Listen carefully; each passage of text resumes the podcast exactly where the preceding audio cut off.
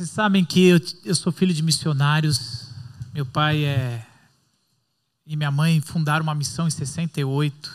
Eu nasci naquela missão. E, e, eu me lembro que tinha uma igreja muito parceira da missão Jovens da Verdade que sempre mandava missionários, os adolescentes para fazer ajudar. E era uma igreja da Califórnia. Então eu tive o privilégio e uma oportunidade rara de quando eu tinha 18 anos eu consegui casas que me hospedassem e eu fui passar um ano na Califórnia, Estados Unidos. E eu tive que aprender inglês. Eu não sou uma pessoa boa em línguas, diferente. Eu tenho uma irmã que é doutora em línguas, mas eu eu eu nunca fui tive facilidade, mas eu aprendi porque senão a gente não comia, não vivia, não fazia nada. E lá eu pude estudar e aprendi inglês. Só que isso aconteceu em 98. De lá para cá eu nunca pratiquei muito inglês. Quando veio a pandemia, e vocês vão entender por que eu estou começando nosso papo com isso.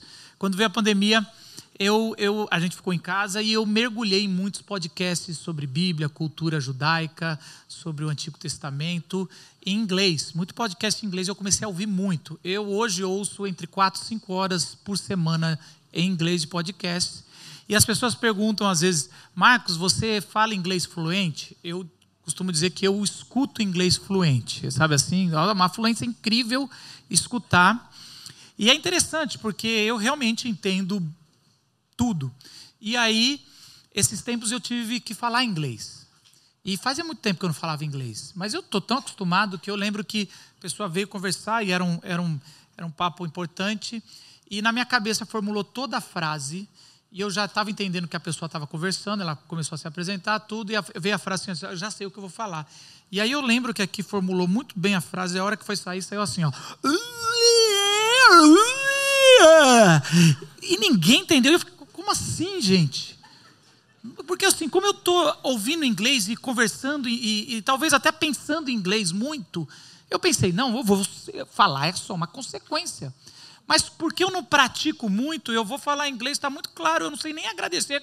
Alguém falar, não sei o que, eu vou falar thank you, eu falo. Trava, é engraçado. Eu fico assim, gente, não é possível, eu falo melhor que isso, mas não, eu sei que talvez se eu praticar bastante, é, talvez saia melhor. Mas esse é o problema. E é isso que a gente quer conversar com vocês hoje.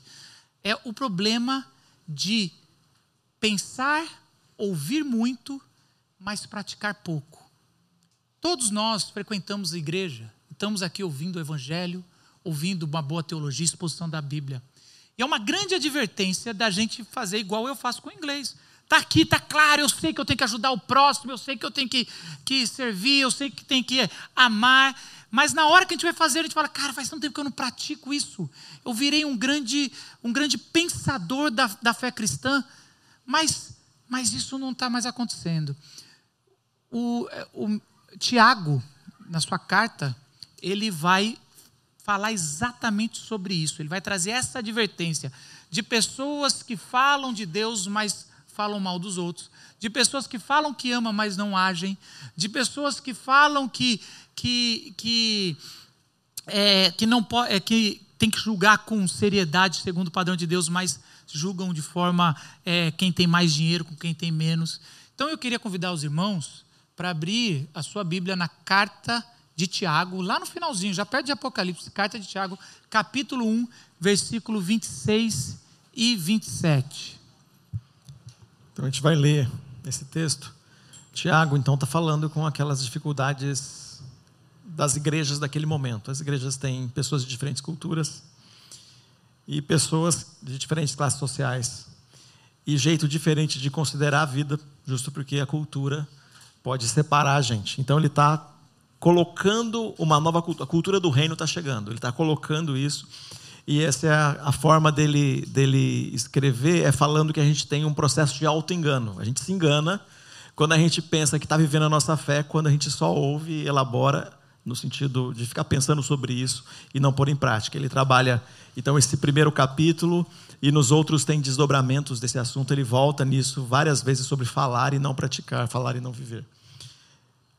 Então, versículo 26 no capítulo 1 de Tiago. Se algum de vocês afirma ser religioso, mas não controla a língua, engana-se a si mesmo, e sua religião não tem valor. A religião pura e verdadeira aos olhos de Deus, o Pai, é essa: cuidar dos órfãos e das viúvas em suas dificuldades e não se deixar corromper pelo mundo. Eu gostaria de ler de novo numa versão chamada parafraseada, ou seja, tem uma liberdade maior no significado da sua tradução à mensagem.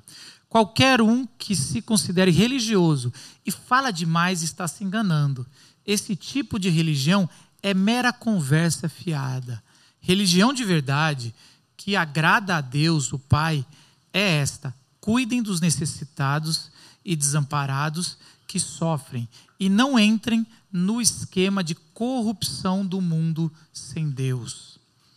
Isso é interessante porque religião, a gente aprende, às vezes a gente vai, vai ver o significado. Religião é o homem tentando se conectar com Deus. Por isso que o evangelho é uma outra coisa. O evangelho não está no mesmo campo de religião.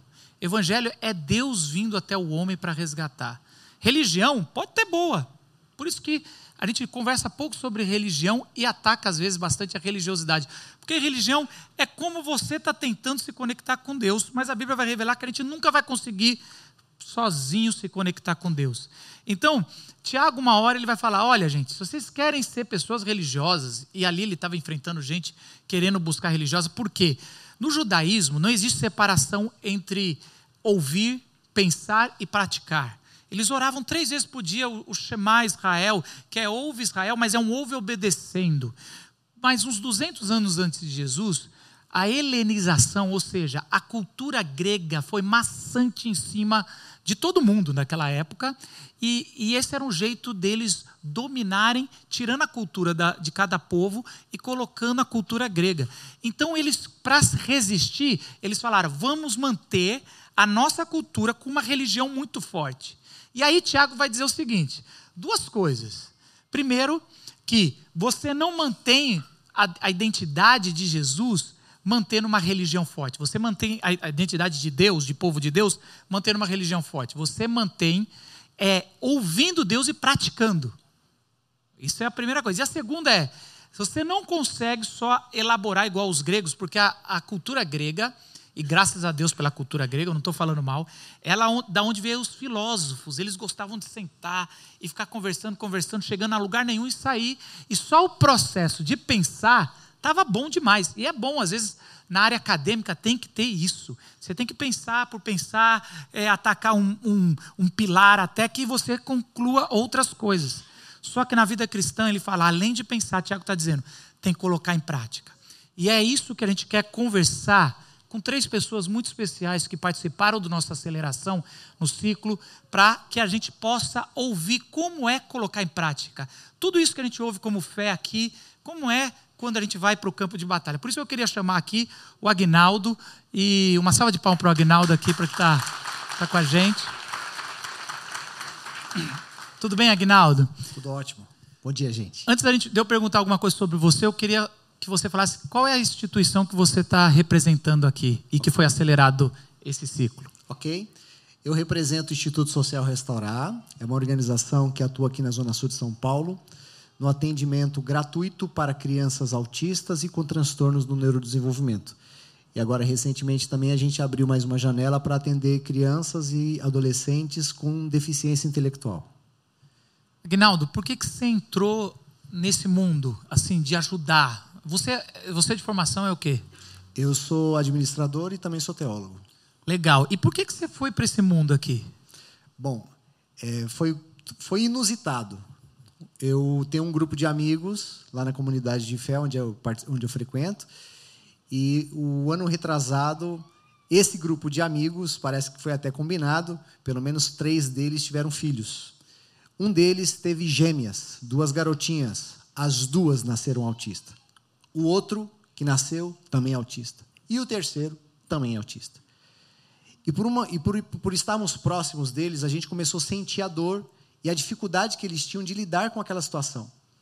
Principalmente o casal que tem duas crianças, por não terem muitas condições financeiras, para eles conseguirem atendimento para as filhas, era uma dor sem tamanho.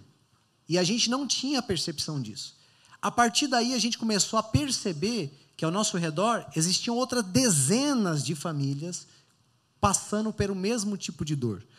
E foi daí, então, numa conversa com, com um amigo, por isso que é bom ter amigo, a gente teve a ideia de alugar um espaço que era uma antiga, uma antiga boate e a gente transformou essa boate no instituto para atender gratuitamente essas crianças e adolescentes. E por que a ideia do atender gratuitamente?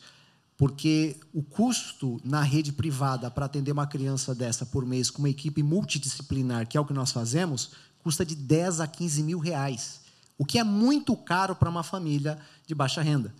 Então nós nos mobilizamos e falamos: vamos conseguir patrocinadores, vamos arrumar recursos de outras formas para a gente poder minimizar a dor dessas famílias. Então, esse é um pouquinho do que a gente está fazendo lá. Legal, Agnaldo. E, e conta para a gente é, sobre ah, como foi é, ou o, o aprendizado, o principal, os principais aprendizados que você teve com a gente nessa, nesse tempo de aceleração na, na aceleradora. Olha, eu posso, eu posso, dizer que o aprendizado com a aceleradora local para nós foram todos os possíveis. Até porque nós temos apenas um ano e meio de atividade. Estamos engateando ainda como organização. E, inicialmente, a nossa, a nossa percepção de trabalho é mais o trabalho operacional. Então, vamos ajudar, a gente quer ajudar. Aquela coisa do coração, da empatia, sabe? De querer fazer o bem pelo próximo, só que sem ter a visão empreendedora de fazer a operação crescer para poder expandir, para atender mais pessoas, para transformar mais vidas.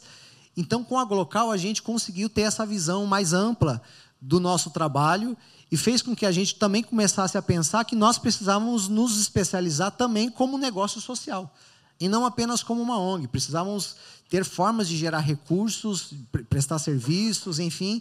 Inclusive, hoje, nós trabalhamos lá é, com parceria com profissionais que nós precisamos de muitos profissionais. É uma equipe multidisciplinar. Psicólogo, terapeuta, terapeuta aba, nutricionista e vai embora. Fonoaudiólogo, neuro. E é muito caro pagar esses profissionais.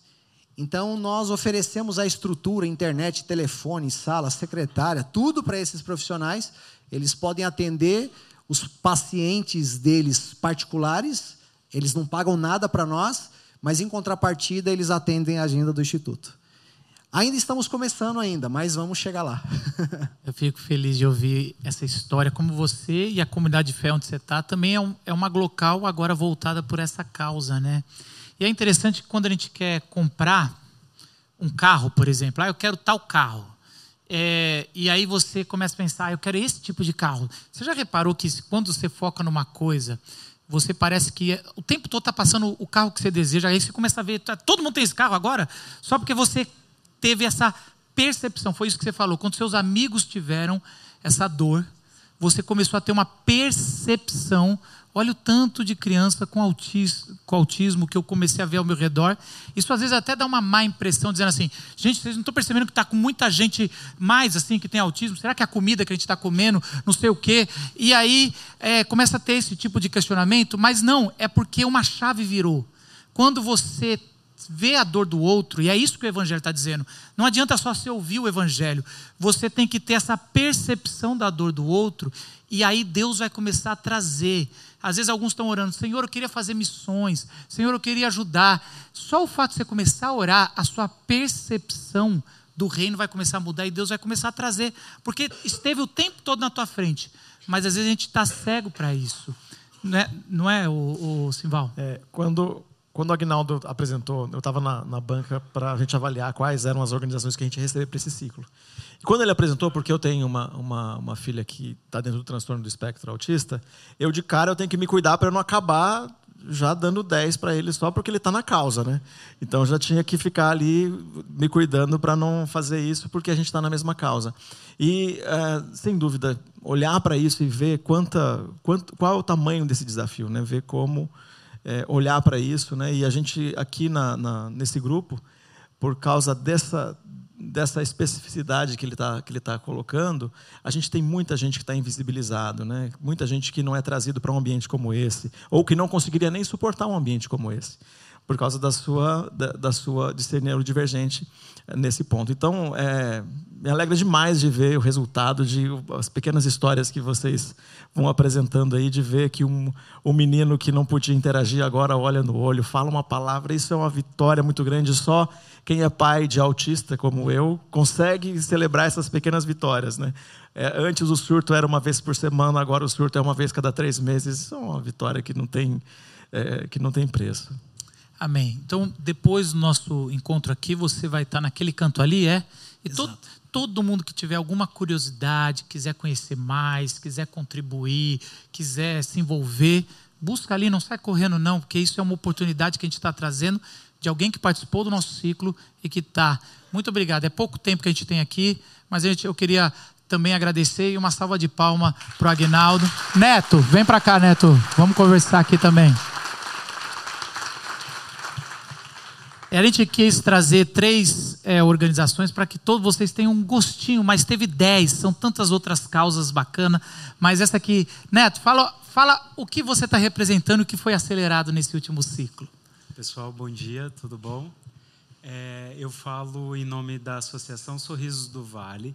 Nós somos uma associação que atende comunidades rurais, preferencialmente as comunidades rurais da região do Vale do Paraíba mas a gente trabalha também com outras localidades, né? A gente já fez trabalhos até fora do país. Então, a gente atua principalmente no campo da prevenção e da educação em saúde bucal, é, mas também fazemos atendimento clínico odontológico. A gente acompanha essas comunidades de forma longitudinal. Né? Eu acredito que muitos de vocês aqui têm um dentista de confiança, então a gente não vai pensar em uma ação pontual com essa comunidade, mas ficar pelo máximo de tempo que a gente conseguir ficar com eles e estar tá ali apoiando o trabalho deles. Agora, Neto, muito legal. É, então, se levar esse sorriso, se levar dentes saudáveis. Ah, por que você se envolveu? Você é dentista. E por que você não foi ganhar dinheiro, botar aqueles negócios que brilha na, nos dentes? Por que você não foi para esse, esse e você foi se envolver com quem não tem recurso de, de ter uma saúde bucal é, adequada? É, eu sou do interior da Bahia, né? eu sou de uma cidade bem pequenininha, 16 mil habitantes, chama Itororó, perto ali do sul da Bahia. E a minha família tinha roça também, então, por mais que eu vivesse na cidade, eu sempre estava na roça. É, a minha cidade, apesar de ter um certo desenvolvimento, a gente não tinha um dentista formado em odontologia, então toda a minha infância eu fui atendido por um dentista clínico. E quando eu fui ser dentista, eu vim da Bahia para São Paulo, eu tive bolsa do ProUni, então eu gostei muito do campo da saúde pública, foi uma forma que eu achei de retribuir um investimento público né, na minha formação. É, trabalho no SUS há mais de 10 anos e hoje com a associação eu consigo é, construir um atendimento de saúde bucal que eu acredito, né? construir um modelo de saúde bucal é, que eu acredito e que pode ser replicado em outros lugares também. Legal. Neto, conta para a gente aí, ah, ah, nessa, é, nessa fase com, com a gente aqui na aceleradora, o que, que mudou lá na sua, na sua organização? Como que vocês aproveitaram aquilo que vocês aprenderam aqui? A gente já vinha de mais ou menos 10 anos de trabalho mais no campo da prevenção né, e da educação em saúde. E a Glocal Aceleradora apareceu bem no momento onde a gente estava fazendo a nossa formalização. Então, hoje, a nossa associação ela consegue impactar mais de duas mil pessoas. A gente está em duas comunidades rurais, o bairro dos Freitas, em São José dos Campos, e o Instituto Pandavas, lá no bairro dos Souzas, ali em Monteiro Lobato. Então, a gente conseguiu é, ampliar o nosso acesso, ampliar uh, e definir né, o nosso foco. A gente montou o nosso plano de ação, definiu o impacto social que a gente queria. A nossa formalização, hoje a gente vê a forma como a gente formalizou e vê o nosso estatuto muito sólido, muito consolidado, que era o que a gente queria com o apoio da Glocal. E hoje a gente pretende ser um negócio social e não simplesmente uma associação. A gente poder ter os nossos produtos, fazer a nossa venda Explica de Explica um pouquinho a diferença entre uma ONG e um projeto social, um, um negócio social. É, no negócio social, você vai ter produtos, serviços, podem ser os dois ou apenas um deles. E com a venda desses serviços e desses produtos, você consegue reverter todo esse ganho para a sua causa. Então, ao invés de a gente simplesmente pedir uma doação é, solta, né, vazia, apesar da doação ir para uma ação, com o negócio social a gente consegue também utilizar estratégias de mercado para ganhar um dinheiro para investir na sociedade. Que legal. Então muda, né? Você não fica mais tão dependente de doação e você consegue fazer o projeto sustentável mais tempo. E para a gente que tem que garantir todo mês um aporte financeiro para garantir o acompanhamento, isso para a gente torna o nosso negócio mais sustentável também. Né? É. E, e, e, é interessante, eu não sei se é impressão minha, mas assim, geralmente quando a gente vai falar de, de tratamento bucal, eu não sei, nem sei a palavra certa aí, mas a, a gente pensa que é muito na estética, né? Porque é o que você falou, a bolha que eu cresci teve acesso. E o meu filho, eu estava, pusemos aparelho agora, tem acesso. Mas a dor, e a gente às vezes não vê, mas a dor de, de um, de um adolescente que já perdeu os dentes definitivos, pessoas que estão. É, é, é, o campo muito maior do que só estética, né? Você não vai se alimentar bem, você. Não é? Tem muitas outras Sim. coisas, né? Então é mais difícil captar recurso quando é, a gente na, na, na, área pública fala do saneamento básico. Nunca se faz porque não dá voto. É quase isso também na, na sua área também, né? É difícil, né? Sim, é, fica muito mais complicado. Mas por isso que eu falo sempre para a gente tentar resgatar o nosso imaginário né? e a nossa própria experiência com a saúde bucal. Então, acredito que todos aqui, em algum momento, virou uma chave de autocuidado e de autopercepção, de entender a importância de cuidar da própria boca, porque teve alguém por você. Ou foi um dentista, ou foi sua mãe, ou foi seu pai, ou foi uma tia.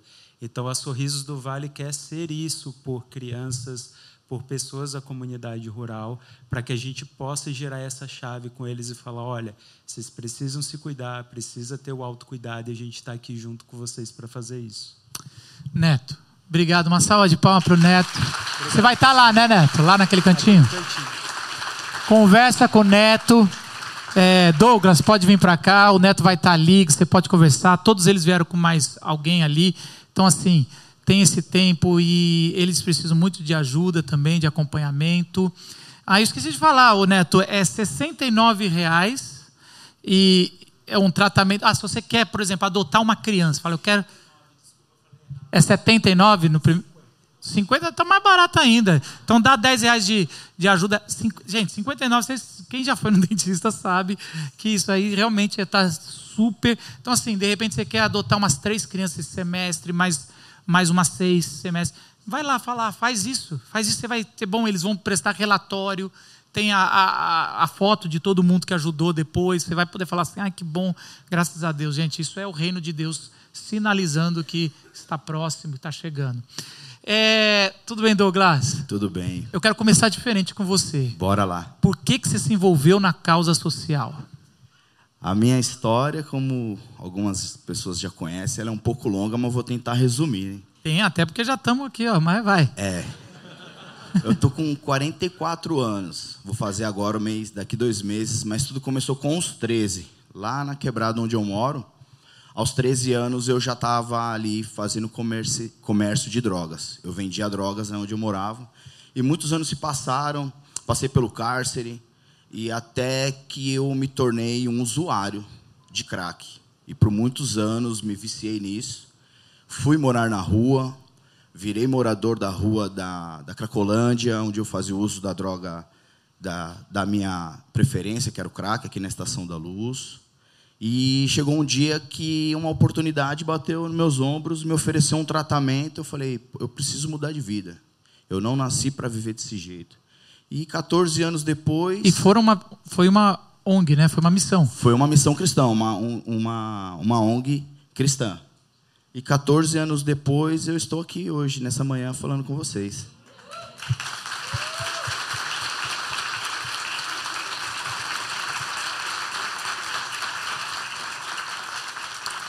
Dá aquele recado que você deu no primeiro culto, que eu achei muito importante. Do, do, uh, qual recado? Agora não.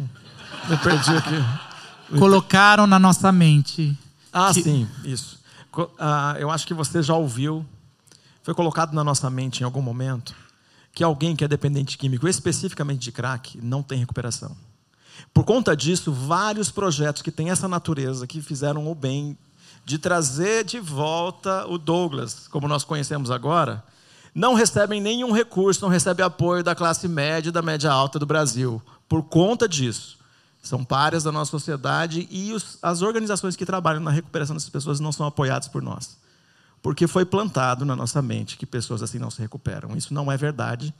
E a partir de agora, quando alguém falar uma coisa dessa, você fala assim: conheço uma pessoa, se chama Douglas, e você pode é, falar do que você viu. É um fato.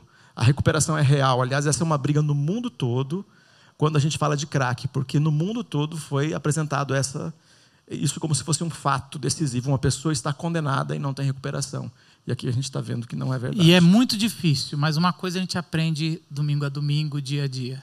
Nada é impossível quando está na mão de Jesus. Nada. O Douglas é essa realidade. E aí, cara, de novo, vou fazer igual o Neto, e, é, igual o Agnaldo. Você poderia viver a tua vida. Porque você viu a dor, mas daí você agora vai viver uma vida numa bolha Vai viver a tua vida. Por que, que você voltou para ajudar ali? O que, que fez esse, essa volta sua? E o que, que vocês hoje foram. E, e o que, que hoje, pela Rua pelo Reino, oferece? O projeto Pela Rua pelo Reino hoje oferece para pessoas como eu, só que diferente de mim, que eu demorei muito tempo para ter uma oportunidade. Né? Eu precisei chegar na Cracolândia para ter uma oportunidade porque nesse decorrer de toda essa caminhada, a única coisa que eu ouvia era muda de vida, é, você não tem mais jeito, você agora é só morte ou é cadeia. Então, assim, ninguém pegava nas minhas mãos. E hoje nós trabalhamos com as crianças, com os jovens, os, os nossos adolescentes, segurando nas mãos deles, indicando o caminho do destino aonde eles devem chegar para ter uma vida digna e um futuro brilhante, para que eles não passem pelo que eu passei, em ficar ouvindo coisas que não é conselho e muito menos não leva a lugar nenhum. Então, antes de nós falarmos, nós precisamos ouvir. E hoje nós estamos ali ouvindo todo o nosso território, causando ali uma transformação social, oferecendo para essa para essa rapaziada cursos profissionalizantes e também oferecemos é, reforço escolar, é, dentro da educação, cultura, esporte e lazer. Mas o nosso carro-chefe hoje é colocar essa galera para gerar sua própria renda, oferecendo cursos de barbeiro, manicure e, e outros cursos que vocês aí têm como profissionais, podem estar oferecendo. E hoje nós já temos é, de, dois, de 22 é, jovens formados de, do, do ano passado para cá, e desses 22, cinco já estão empreendendo e tocando sua própria barbearia ou seu salão de manicure. Essa hora aí que, que aplaudia, viu, gente? Ontem, Douglas, ontem eu estava. Ontem à noite eu fui no shopping fazer uma, uma compra, né? Que hoje é aniversário da minha da patroa. Então, assim, a gente tinha. E você está aqui com é, Mas aonde você estava ontem à noite?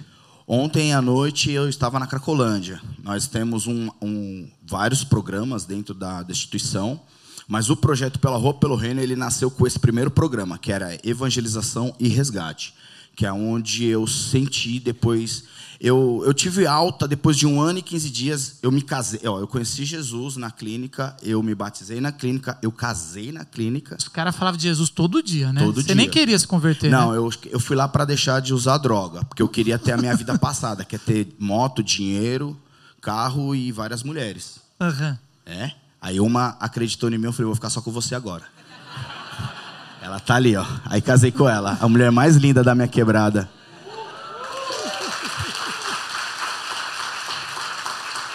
Agora, não, Apesar que aí, é, a mais, e... é a mais linda do mundo, porque agora, da Cracolândia, hoje eu já conheço o mundo, né? Até o ano passado eu estava nos Estados Unidos também. Ah, aí, ó. Ah, agora, mas fala um negócio. Aí você tava lá e esses missionários iam lá, e aí você viu um cara, eles lavando, eu... dando banho, né? No... Isso, isso. E ali eu aprendi a exercer o amor de Jesus mesmo, né? Até hoje, quando necessário, eu dou banho em homens. E não é banho, não, só jogar água, não. É esse banho que eu e você tomamos, né? Aquele topzera, porque foi assim que eu aprendi. É, aquele topzera mesmo. Foi assim ah, que você aprendeu com quem? Com Jesus. Com né? Jesus. É meu pastor, lembra como se fosse hoje, meu pastor falou assim: dá banho nesse cara aí que eu vou buscar o sabonete e já volto. Aí eu fiquei meio que maquiando ele assim, não vi que ele estava atrás da porta. Aí ele entrou e falou: dá banho no cara aí, meu, que nem você toma. Aí foi aonde Jesus falou para mim: sabe o quê? Tô te mostrando que quem é o cara sou eu. Legal, legal. E o que, que você mais aprendeu nesse, nesse ciclo aqui, nesse rápida passagem com a gente? A Glocal para mim foi um divisor de águas por diversas situações. Primeiro que hoje nós entendemos o lado do melhor do empreendedorismo e saímos dessa loucura de ongueiro, de me dar, me dá, pede, pede, pede, né? Então nós estamos trabalhando muito já em cima disso. Mas o que tocou no, na minha vida mesmo, que eu posso falar para você que é, o, é a chave do negócio, foi o, o acompanhamento que a Glocal nos deu na nossa instituição e principalmente na minha vida. Eu reuni a minha galera aqui depois do término da noite de lançamento e falei para eles: isso aqui não é apenas uma aceleradora, isso aqui é uma família, porque eles seguraram na mão da instituição e principalmente nas minhas mãos como presidente. Que legal, que legal. Que legal. Essa a história do Douglas é a, se você pegar, ele é o arquétipo, ele é a história de todos nós espiritualmente falando. Porque todos nós estávamos perdidos, é, afundados no pecado. Seja lá qual foi o pecado, mas o pecado nos dominou. O pecado foi a realidade da nossa vida por muito tempo. Jesus é o único e verdadeiro empreendedor social. E é ele que saiu da sua casa luxuosa, do reino, o rei dos reis, se fez homem. E como Paulo disse na carta dos Filipenses, ele fez mais do que homem, ele fez servo. E servo de morte, e morte de cruz, e até nos resgatar. E quando ele nos trouxe, Deus Pai o exaltou acima de todos os nomes, e não há nome ao qual nós devemos nos curvar a não ser o nome de Jesus Cristo. Amém. E quando ele nos trouxe lá e a gente está agora limpinho espiritualmente, arrumado, ele trouxe, nos deu as roupas dele, assim. É, é que nem eu tinha um primo rico, eu lembro, filho de missionário, quando a gente ia visitar no fim do ano, e ele dava as roupas dele usada para mim. Era a primeira vez que eu usava roupa de marca. Falava, que roupa, que, que beca legal, né? Que roupa. E aí, é, é isso que a gente tem espiritualmente. Quando a gente está bem, em vez de a gente viver na nossa bolha ali, no reino, junto com o Pai, e é gostoso. Ele fala: vai, vai, porque o trabalho ainda não acabou. Agora eu vou dar a oportunidade de você voltar naquele lugar de pecado, aonde as dores enxergam, tem a percepção de ver a dores das pessoas que estão ao seu redor. Tenha, e não faça apenas o que estão valorizando, faça igual o neto. Vai aonde o seu chamado está, as coisas que estão. Se você perceber, cada história individual que foi contada aqui e as outras sete que a gente também teve, elas são histórias de dores que estão do nosso lado e, e como a gente transforma a dor, transforma a dor em ação. Eu não gosto quando eu estou vendo o meu time de futebol, e para quem sabe quem é o meu time de futebol, eu tenho sofrido bastante. Quando acaba, quando acaba o jogo, o, o, os jogadores eles vão dar entrevista, eles falam: esquece esse jogo, vamos bola para frente, agora é só pensar no próximo jogo. Eu falo: não, não, não tem que pensar nesse, nessa derrota. Se você não dormir com essa derrota, você não vai estar pronto para a vitória que possa, possa vir no próximo jogo. Então existe um tempo de da dor que foi o seu passado. Qual foi a dor que você viveu?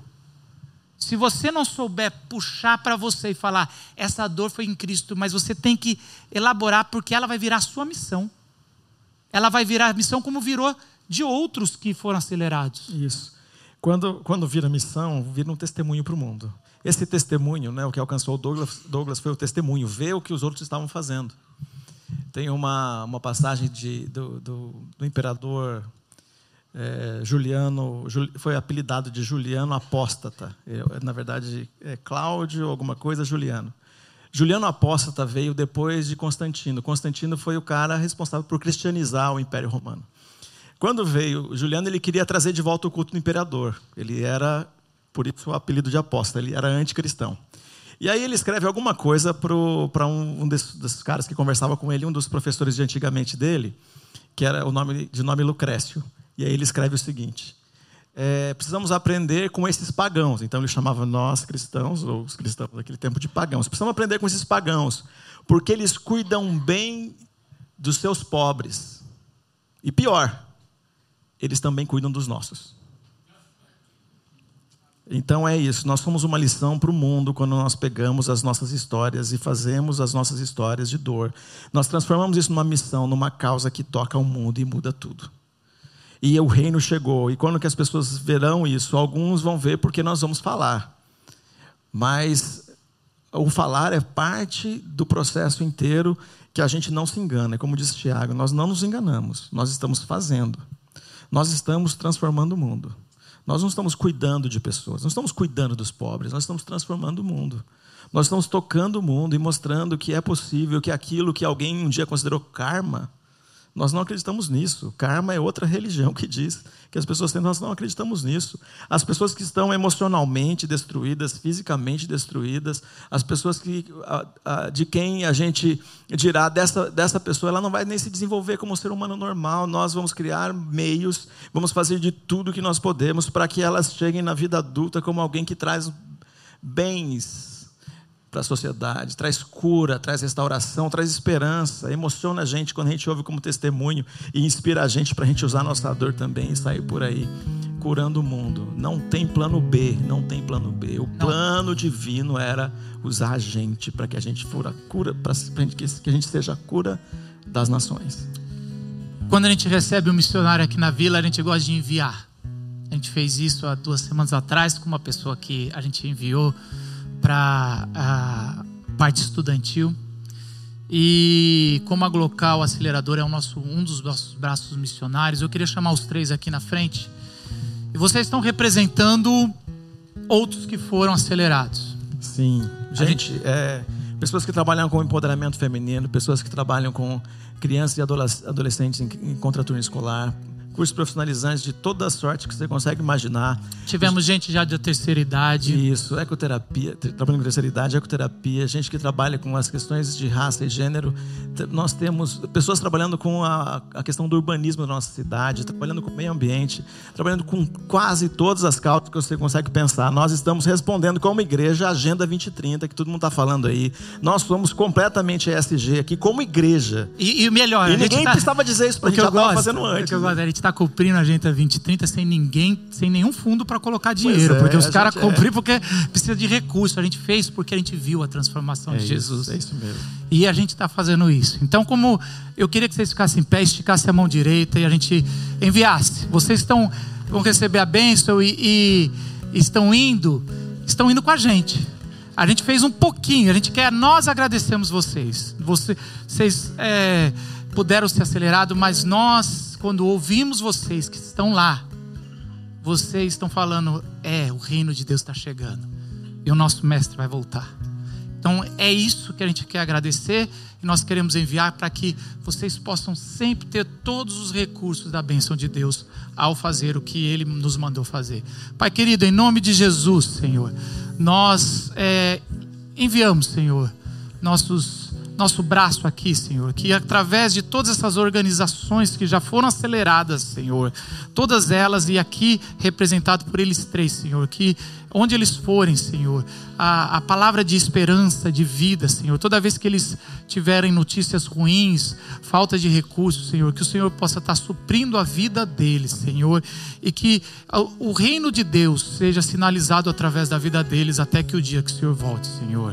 Obrigado por tudo, Senhor. E nós, como igreja, Senhor, louvamos o Teu nome e que a graça do nosso Senhor Jesus Cristo, o amor de Deus, nosso eterno Pai a comunhão e a consolação, Senhor, do Espírito Santo.